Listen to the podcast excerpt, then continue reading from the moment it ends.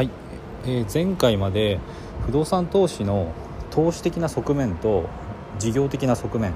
についてお話をしてきました。で今回は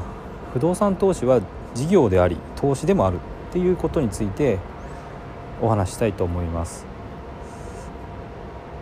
あれかこれかっていうと事業か投資かっていうと、まあ、片方の側面しか見えてこないんですけどもこの事業っていうのと投資っていうのはどちらも大事です。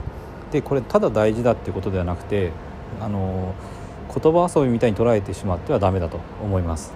でそれはどういうことかっていうと、まあ、両方の側面から見た時にそれぞれがまあ関係し合ってるんですね。でまずじゃあ投資的な側面から事業を見ていきますと事業を見ると実、まあ、投資側から見てやると実質の利回りとかキャッシュフローっていうのはこれ高い方が投資としてはいいものになります。で逆に言えばこのキャッシュフローですねこれが悪くなってしまうと悪い投資になるということで事業をしっかりやることによってキャッシュフローっていうのは高めることがある程度できます。逆に言うと事業をおろそかにしていくとこのキャッシュフローっていうのが、まあ、下がってしまって投資も失敗につながります。なので投資側から見た場合には事業をしっかり運営してこそ投資が成功につながるということが言えます。で不動産投資って、まあ、かなり大部分が物件をもう購入する時の条件で決まるっていうふうな言われ方をします。でこれは融資であったり利回り物件の利回りだったり立地ですね。こういうものをちゃんといいものを選べばもうその時点で勝てるんだと。で悪いものを選んじゃうと掴んでしまうとダメもう負けてしまいますよみたいなことが言われるんですけどもこれはあのある程度当たってます。でかなりの部分がそこあのその投資判断が占めてるっていうのも事実です。だけど買う時だけではダメだダメであって買った後もしっかり運営するってことがとても大事になります。そして次は事業の側から見て投資の部分がどう考えるべきかっていうこと。です。で事業の側から見るとやっぱり投資判断ですね。いい投資判断をしてこそ安定した事業運営ができます。いい条件で物件に投資できればキャッシュフローがやっぱりしっかり回りやすいということになります。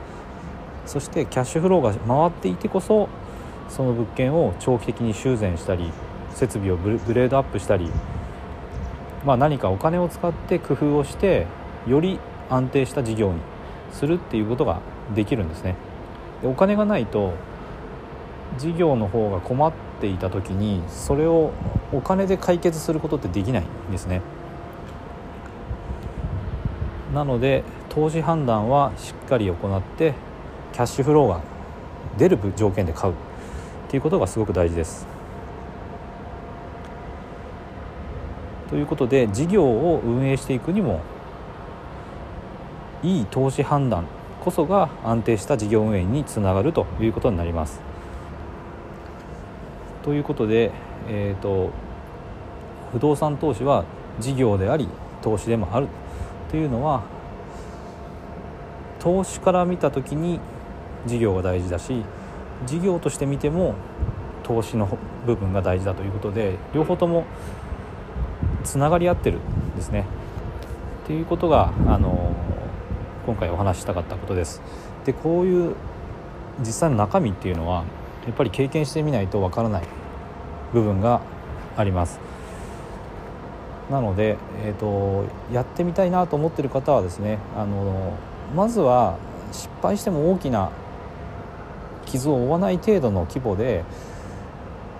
第一歩を踏み出して、まあ、物件を購入してみるっていうところに行けるとえー、より詳しく不動産投資っていうのは理解できると思います。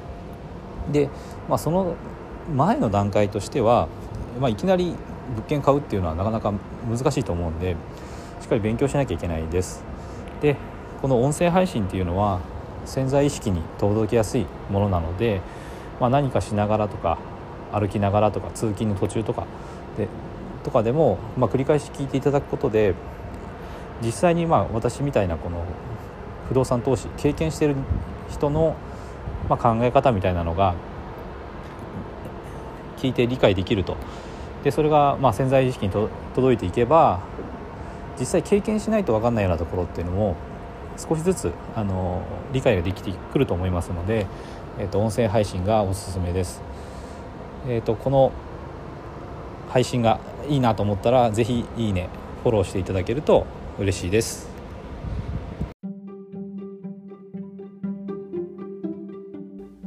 最後まで聞いていただいてありがとうございます。チャンネルの説明ページにブログと公式 LINE アットの案内があります。私自身が経済的自由を目指して取り組んでいる不動産投資と FX で得た経験から収益を向上させるための情報を配信しています